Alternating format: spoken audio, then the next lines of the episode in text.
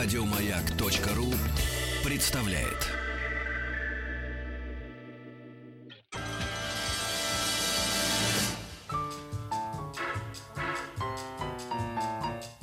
Научно-популярный радиожурнал.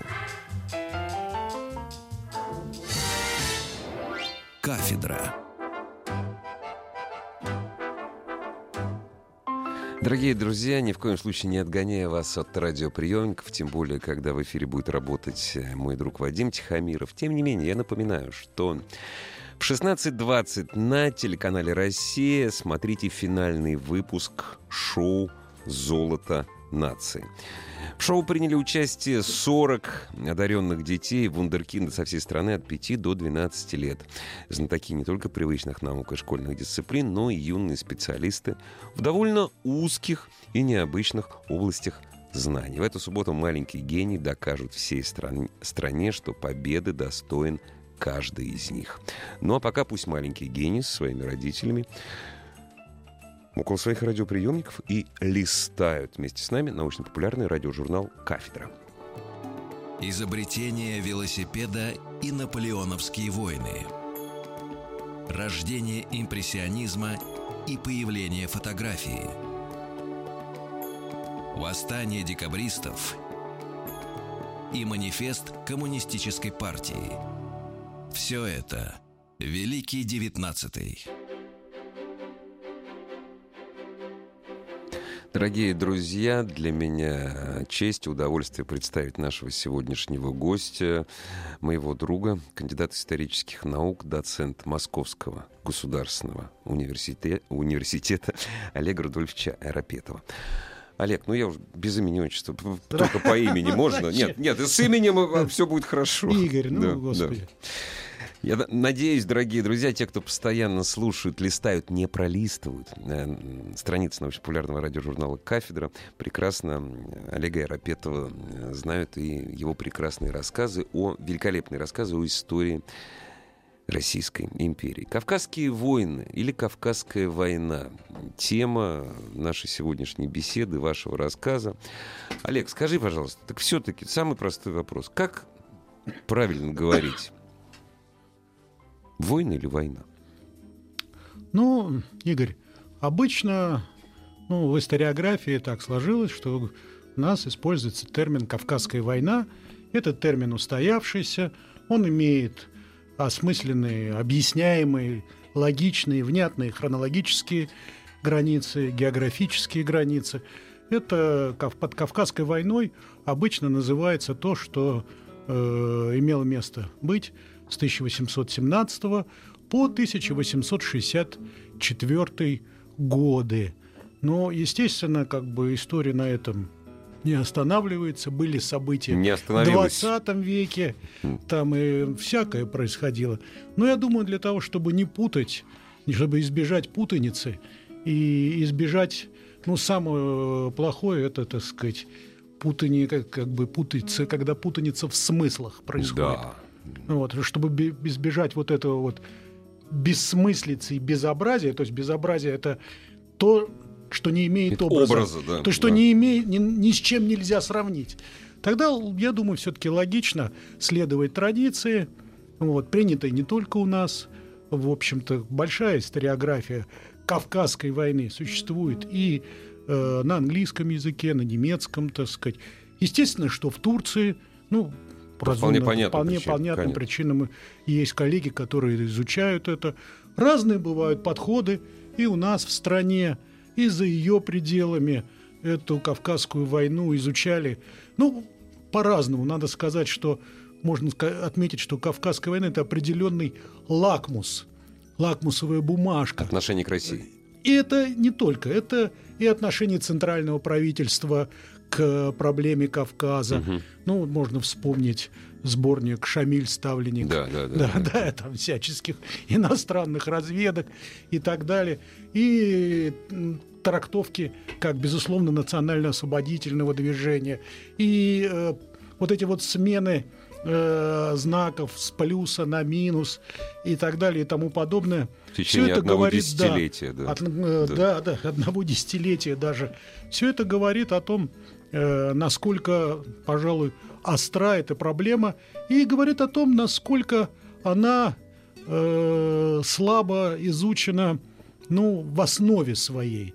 Потому что когда целый ряд наших историков, современных особенно историков, говорят о Кавказской войне, они сплошь и рядом с, ну, скатываются к нарративу без новых источников. И тогда происходит такое вот повторение, повторение, ну, да, повторение. Ну а в основе лежит та же самая, как мы не посмотрим, классическая работа историка, которого упрекают ну, во всех, во всех возможных и невозможных грехах. Это Дубровин. История войны и владычества русских да. на Кавказе. И вот его ругают, но добротно и добросовестно переписывают. Да, ну это тоже бывает. Иногда без цитирования. Ну, в смысле, без указания цитаты, да? Такое тоже бывает. Ну, конечно. Довольно просто, часто. Да. А как прослыть оригиналом без да, этого? Только, только, только таким образом. История государства российского, причем не только политическая история, без Кавказской войны немыслимо вообще. То есть вплоть до, до влияния на культуру. Ну, в XIX веке да. В XIX веке? Да, в 17-18 век. Хотя, в общем-то, как всякое крупное событие, и на культуру колоссальное влияние, колоссальное оказавшее тут, это бесспорно. Достаточно вспомнить имена Пушкина, Лермонтова, Льва Николаевича Толстого. Конечно. Это достаточно. Все, Дальше все, все. все да, да, да. И, э, ну, как вот всякое крупное событие, оно имеет и свои, э, свою предысторию, когда оно вызревало, если угодно. Ну, уже конец 18 вот века. Давай с конца 18 века. Ну, дело в том, что самая главная проблема – это проблема, так сказать, причин, которые вызвала ну, во второй половине XVIII века, к концу XVIII века, такую вот резкую активизацию региона Кавказа, ну, Северного Кавказа, Северного Кавказа, Северного Кавказа который и, ну, северо-западной меньшей степени. Как бы, когда мы говорим о Большой Кавказской войне XIX века, мы должны, вот если спросить просто у человека, сразу же возникает как бы образ горных районов Дагестана, Большой Чечни. Ну да. Да, но выпадает э, другой э, другой очень важный э, регион Кавказской войны. Это вот э, это Адыга-Абхазский, так сказать, вот э, район, который был населен вот э, абадзехами, шапсугами, убыхами, ближе к Черному морю, ну, который тоже был очень важен тогда. Но это очень разные регионы, очень разные регионы. Как бы это вообще Кавказ это, как говорил товарищ Сахов, это и житница, и, и кузница, и здравница, и э, район, который э, постоянно ставит перед историками вопрос. Вот возвращаясь опять, что послужило э, такой вот причиной резкой активизации, прежде всего, Северо-Западного Кавказа? Мы видим на ну, где-то середины XVIII века усиливающуюся э, набеговую активность Э, ну, прежде всего, первыми, так сказать, это отметился регион Лизгистана, который вот, ну, условно, Лизгинский. Лизгистан, да. Да, Лизгинский Лиз, район. Но, э, на мой взгляд, э, вот очень сложно вот странно, да, много пишется о Кавказе, а вот о первопричинах говорить э, с новыми источниками сложно. Потому, почему? Дело в том, что у нас э, ну, практически нет археологических данных или статистических данных, которым можно было бы доверять э, применительно к Кавказу, даже э, замеры природных каких-то явлений по 18 и по началу 19 века. Первая статистика для Дагестана, для этих районов, это вот с приходом русских властей. Кто бы эту статистику вел? Конечно, да? кому это э, где-то вот 30-е, 40-е годы 19 века. Вот. Что послужило этим причиной вот этой такой активизации? Сложно говорить. Но мы можем четко говорить, что вот для 60-х, 70-х годов намечается такой вот политический центр и организационный центр этих набегов – это авария. Для северо-западного Кавказа, конечно, вот аварское ханство, образовавшееся, оно стало вот таким вот одним из крупнейших э, государственных политических образований без которых, это, без контроля над которым, как позже показали события, и при строительстве Мамата контроль над регионом невозможен был. да и при, при сломе имамата. Так же вот как Кабарда, например, она стала, вот она была и стала, так сказать, такой вот своеобразной ну, если условно говоря, поставим кавычки, Франции для всего Кавказа, для всего Кавказа она да. определяла моду. Угу. В общем, тот, что тот костюм, который у нас воспринимается как костюм горца, это прежде всего костюм кабардинца. Кабардинца, да. Да, это, это наиболее такой вот изысканный, изысканные, наиболее проработанные формы поведения, местная Даже, дата а, и так далее. Читаешь э, Гелеровского, напиши-ка мне новую войну с кабардинцами. То есть кабардинцы уже к концу 19 уже как легенда, это собирательный образ. Олег, я бы хотел сосредоточиться вот на, на одной, э, на очень важном моменте. Э, агитационный, э, агитационный лозунг «Россия двигалась на Кавказ исключительно э, с колониальными, с целями колонизации. Твой отправной момент, который, э, то есть не хочу подольститься, но я тоже всегда думал, что Россия отвечала на участившиеся набеги. Где соль? Ну, да. Ай. Существует несколько позиций, несколько взглядов, но все они сводятся к двум точкам зрения, которые ты уже, Игорь, перечислил. Первое – это такая вот злобная империалистическая Россия, которая старается все колонизовать, захватить и так далее.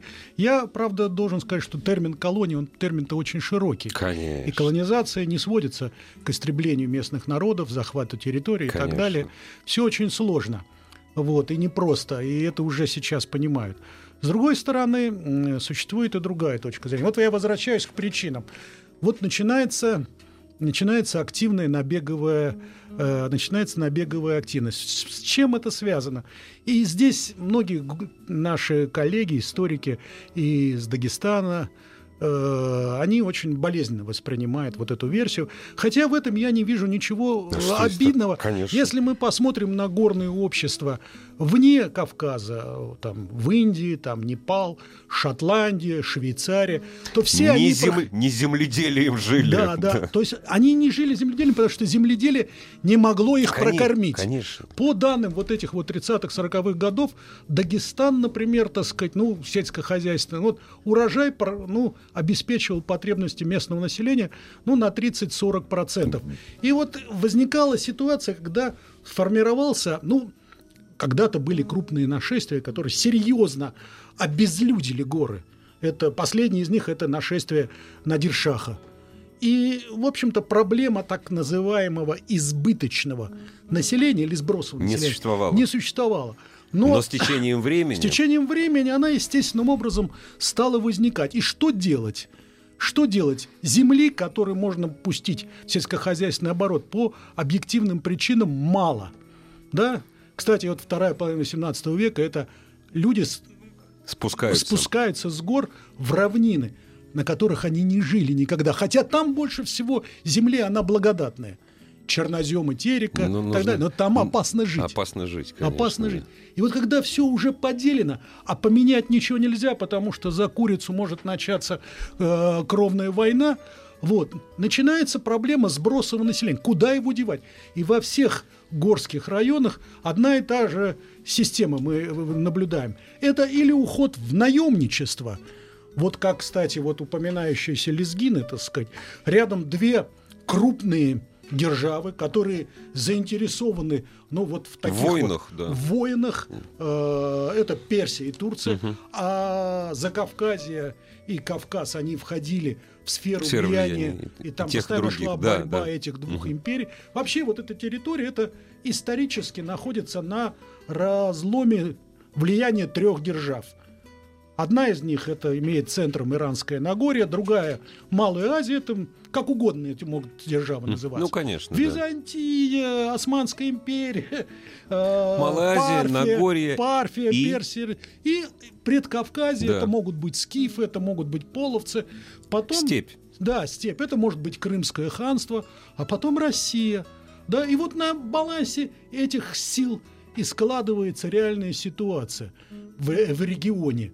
И вот когда избыточное население, допустим, э, Швейцарии, Шотландии, Лизгистана. Там, например, рано или поздно пришла, э, решена была проблема тем уходом в наемничество. Не, я подумал, знаешь а потом... о чем? Я подумал о том, что, ну, это правда меньшая часть, это рыцарство. Есть майорат, я ничего не получу от отца, поэтому я иду в святые земли. Там в районе этом скорее Минорат. Минорат, да. То есть младший сын получал все, ну поскольку и оставался и кормил родителей. Нет, то есть Э, на протяжении, на протяжении как минимум тысячелетия в разных обществах, европейских, азиатских, негде кормиться просто. Ты идешь грабить. Ну, это... Грубо говоря. Ну, упрощенно. Ну, собственно говоря, это то, что называется, так сказать, ну, родовые отношения. Да.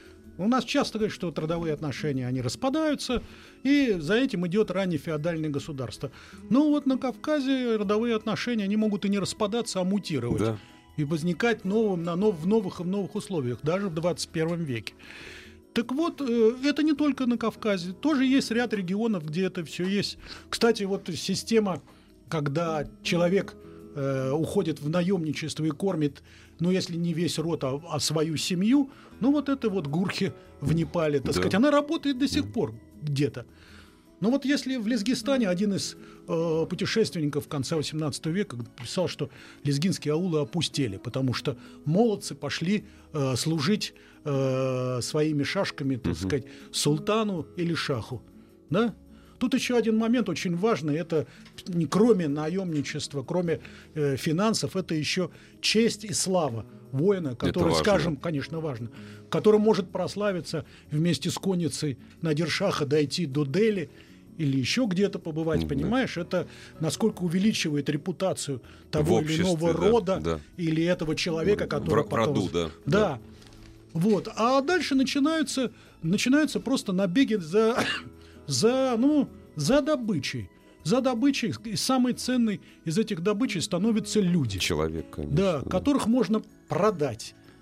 Потому что рядом существует, что на Каспии, что на Черном море, существует несколько городов, которые, портов, которые постепенно становятся традиционными центрами, в том числе и работорговли. А на Черном море это Сухум, да? Сухум-Кале, Сухум? да. Сухум-Кале, да. И, кстати, это одна из проблем вот, в XIX веке. Например, одна из первых проблем, так сказать, ну, как бы в 1817 году большой скандал был.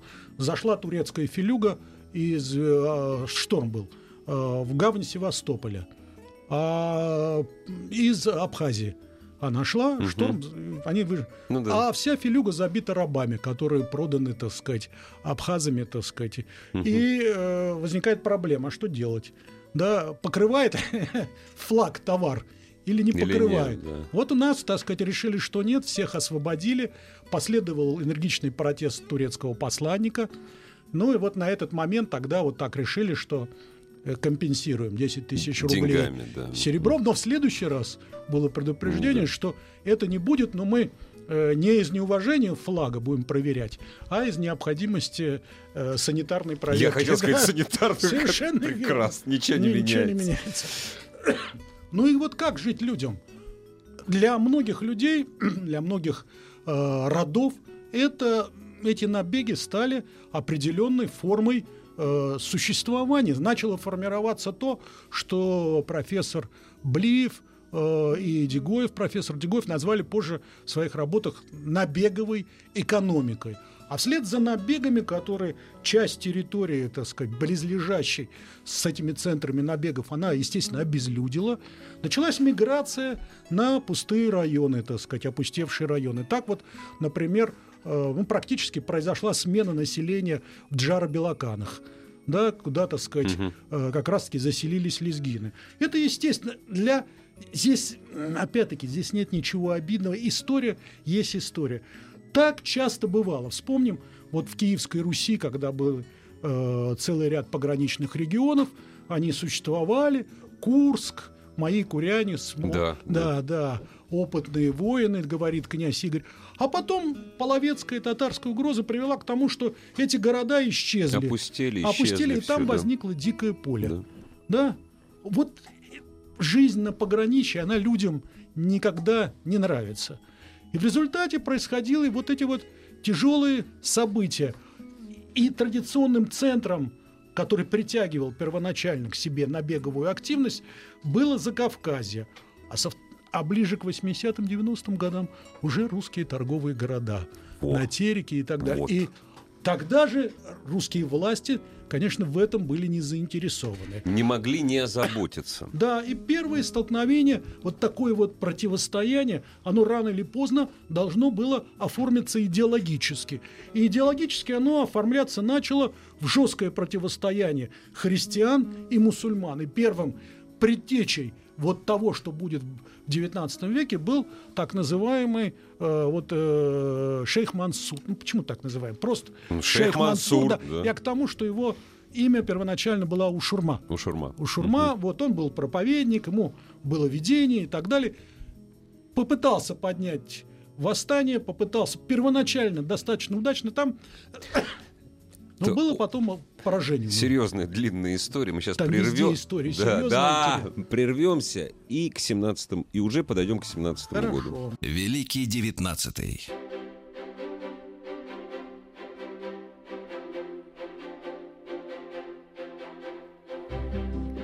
Дорогие друзья, о Кавказской войне идет речь на странице журнала, радиожурнала «Кафедра. Великий XIX». На нашей кафедре кандидат исторических наук, доцент Московского государственного университета Олег Рудольфович Аэропетов. Олег, мы еще забыли сказать, что начало 20 Мы говорим Кавказ, Кавказская война, и вот мы сейчас сосредоточились на Малом Кавказском хребе, Северный, Северный Кавказ, да. Надо же не забывать, мы получили, ну да, по-другому не скажешь, мы получили кучу проблем, э, и за Большим Кавказским хребтом. Принято говорить не в серьезных научных статьях, что вот это воссо... Э, начало 19 века, воссоединение, вхождение Грузии в состав России. Мы просто забываем сказать нашим радиослушателям, что Грузии никакой тогда не было. Ну, Картли-Кахети. Да, Картли-Кахети. Это часть современной Грузии. И когда мы говорим о Балканах и вспоминаем выражение про то, что это банка с пауками, весь Кавказ и Большой – и Малые Кавказские хребты, и государство, и протогосударственное образование, которые расположены рядом, это банка с пауками. У нас куча проблем. На всем, на всем Кавказе, на Большом Кавказе. К 17 году мы это получаем. Ну, дело в том, что проблемы, они начались ну, по-настоящему проблемы и по-настоящему зерна будущей Большой Кавказской войны, они, конечно, были посеяны в конце 18-го, начала 19 да. века, когда было принято решение о присоединении Восточной Грузии или Картли Кахетии. Я согласен, современная Грузия это ее как таковой, это когда мы приходили, уже давным-давно Конечно, не было. Да. И вообще большая проблема, что бы осталось от Грузии, если бы, если бы не Россия. Россия. Потому да. что царство э, Картлика Хитинское, оно находилось в глубочайшем кризисе, и там была перспектива и того, что это маленькое царство с 300-350 тысячным населением, оно начнет делиться дальше на уделы. Это вдова Ираклия II, царица Дариджан, там он несколько раз был женат, детей было много, всех царевичей хотели приустроить, и если бы это произошло, ну... Это даже не лоскутное одеяло, это mm. вот на уровне маленьких вот уездов ну, это, таких. Да, да, да, да, да. Ну и самое главное, так сказать, пап... началось как бы еще Екатерина II, вот тут э, Георгиевский трактат 1783 Конечно. года с Ираклием II. Ну тут надо понять, в чем проблема. Э, с начала 18 века персидское государство, один из таких важных акторов э, в Закавказье и на Кавказе, оно находилось в глубочайшем кризисе. Э, афганцы, э, так сказать, шейх Дурани вторгся в Иран, разгромили персов, и у персов началась вот такая вот такое вот смутное время. А, но этим решили воспользоваться турки – возникла опасность выхода турок на Каспийское побережье, что поставило бы под угрозу астраханскую торговлю России. Отсюда походы Петра I, персидские походы знаменитые, которые главной своей задачей имели скажем, если мы посмотрим даже характер приобретения, отсечь побережье Каспия от Турции. От притязания да. порта, да. И от этого от, от, э, отказались, когда произошла такая вот реабилитация временная Персии при э, Тахмасп Ханкули. Это, это так называли одно время Надиршаха. Это был крупный, очень крупный, так сказать, государственный деятель, великий полководец персидский, вот, который, кстати, вот он от, отметился два раза, два крупных вторжения в Дагестан.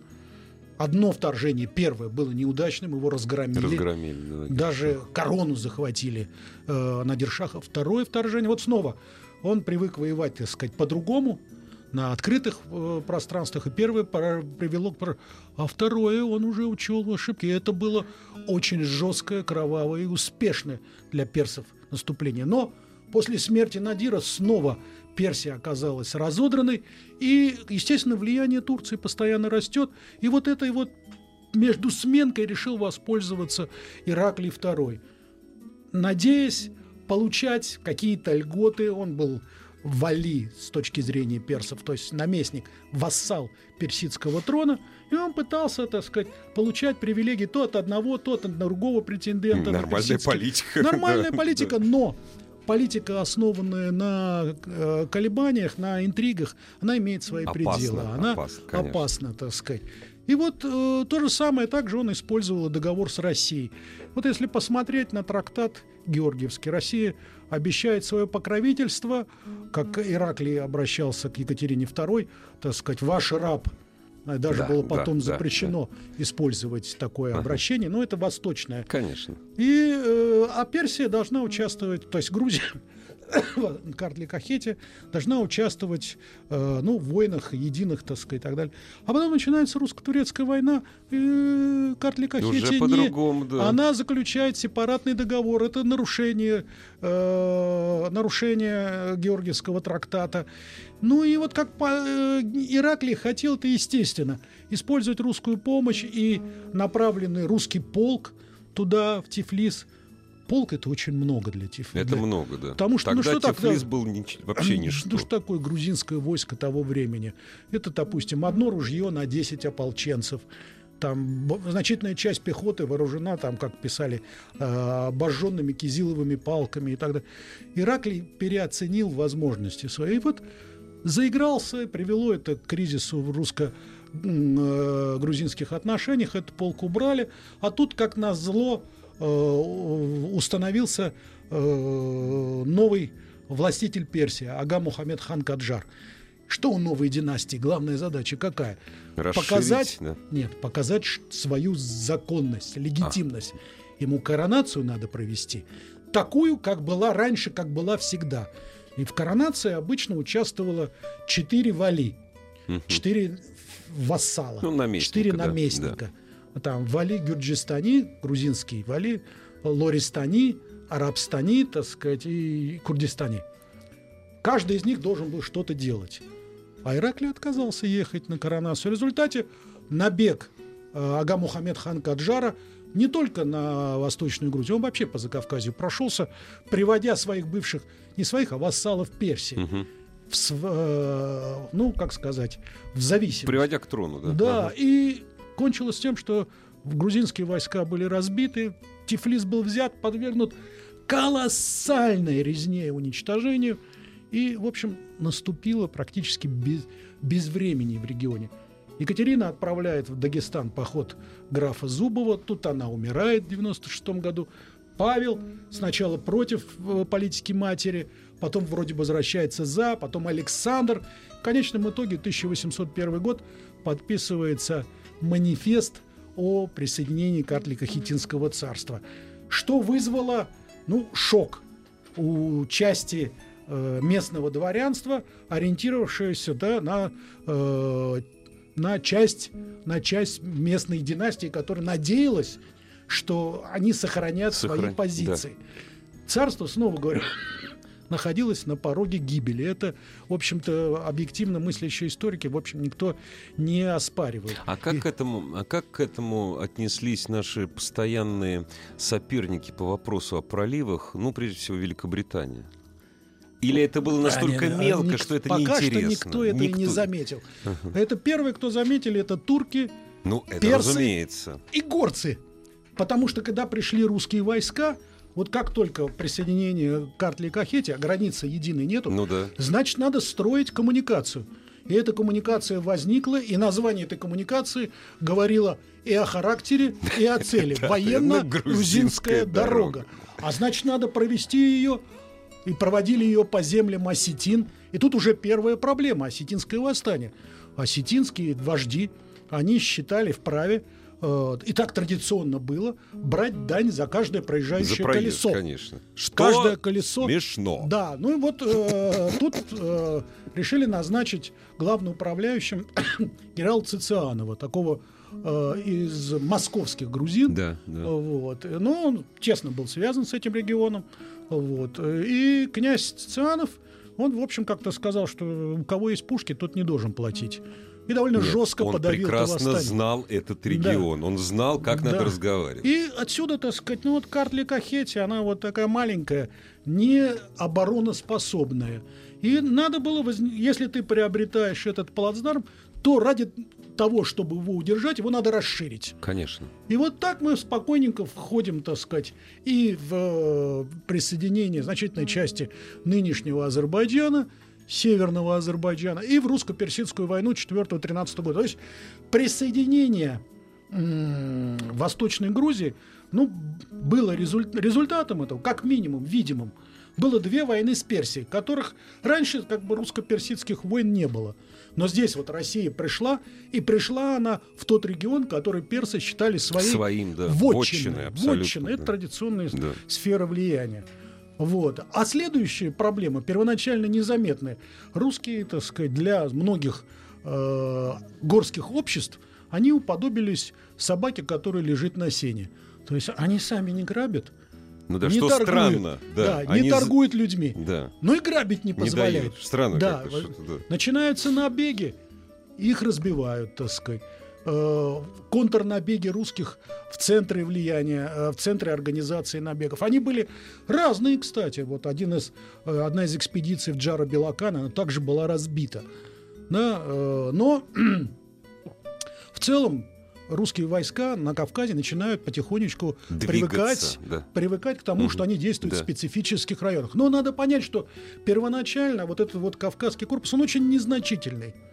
Это там 15-20 тысяч человек, ну, которые немного. должны и с Персией воевать. Да. И потом какой-то период русско-персидская война 4-13, она совпала с русско-турецкой 6-12. Нужно огромный регион контролировать, нужно тыл от э, набегов горцев контролировать. Поэтому идут разного рода соглашения. А 13-й год это Тормасов уже, по-моему, да? Э, 13-й год, э, что, так сказать, это... На Кавказе, нет? Нет, нет. нет ну, нет. ладно, уходим, от, уйдем от Тормасова. И вот э, проблема... Тормасов, том, на самом да, деле. Проблема в том, что как нужно выстраивать отношения с э, вот этими вот горскими обществами. Тут еще проблема в чем?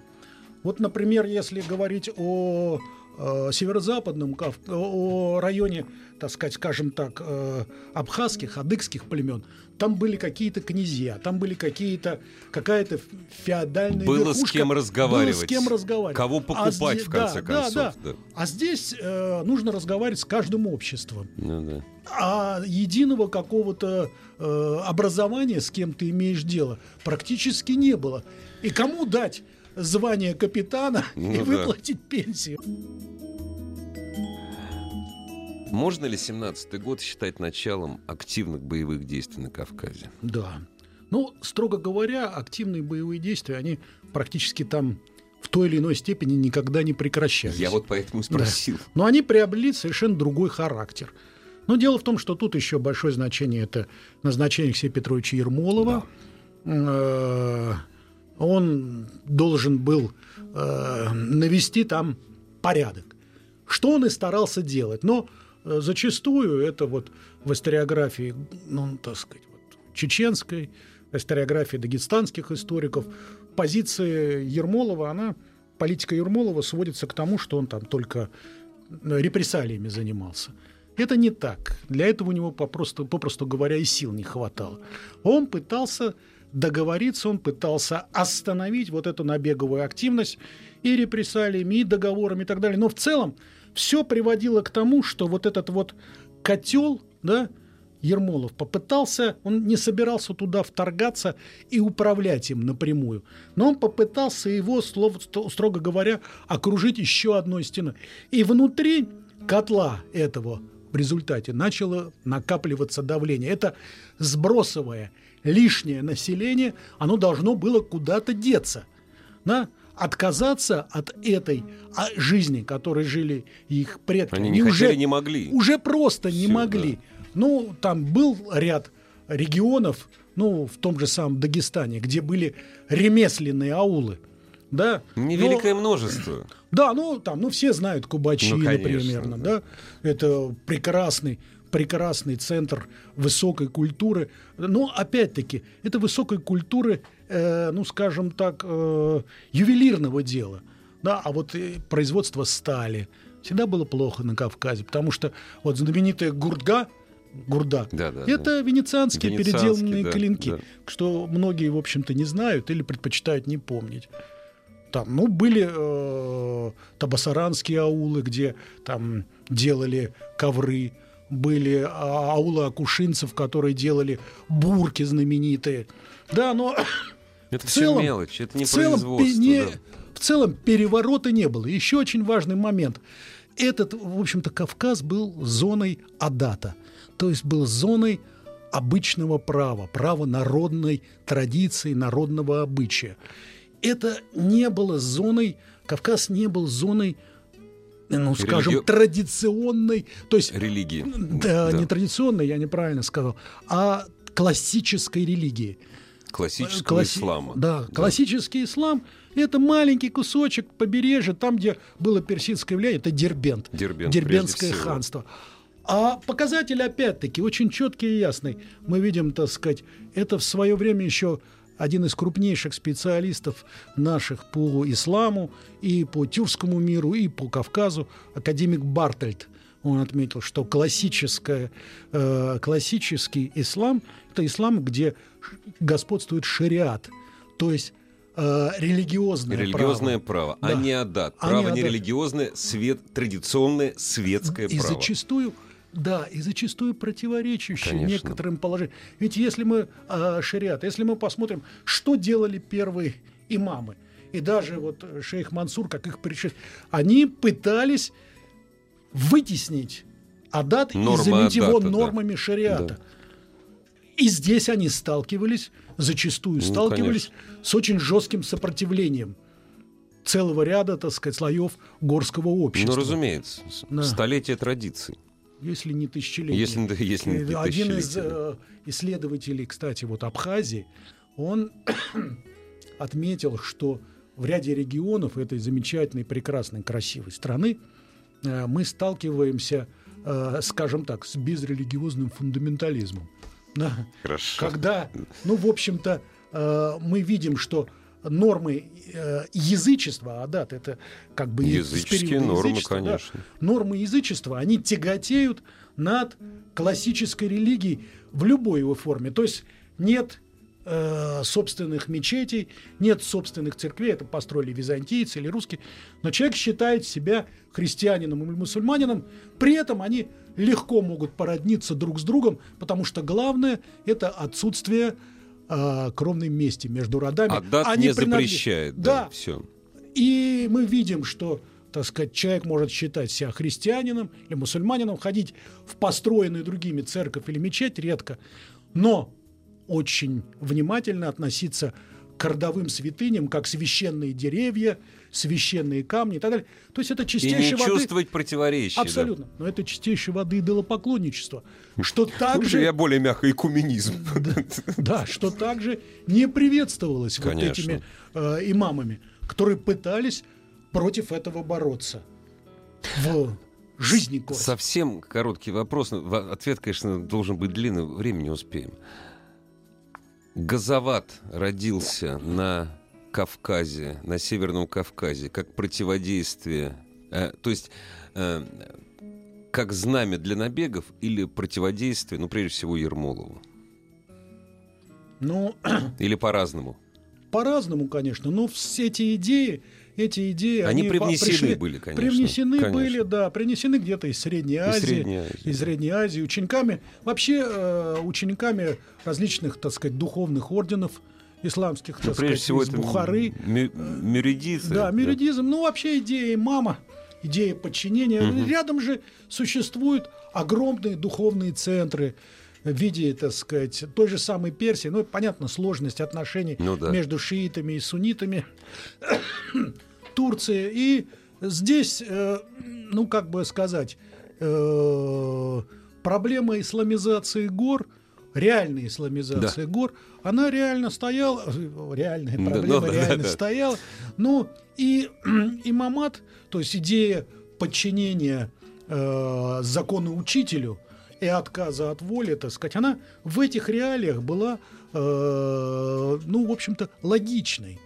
И естественно, что идея Газовата э, против греховности, который Это учил... вполне естественно. Да, да, который, который учил, учил пророк. Да. да который учил там Мухаммед Яраги. Да. А, Яраги. да. А, он, это были одни идеи. А вот, как помните, помнишь, Игорь, нам не дано предугадать, как наше слово отзовется. А среди его учеников произошло, так сказать, про такая вот пертурбация. И в этих реалиях, в реалиях противостояния, он приобрел совершенно другие формы. Друзья, а это самое начало истории на самом деле. А дальше как в золотой антилопе. Дальше пойдет Дальше пойдешь сам. Олег Рудольфович Аэропетов, доцент Московского государственного университета, был сегодня у нас в гостях. Олег, спасибо тебе большое. Да, спасибо, Игорь. Еще больше подкастов на радиомаяк.ру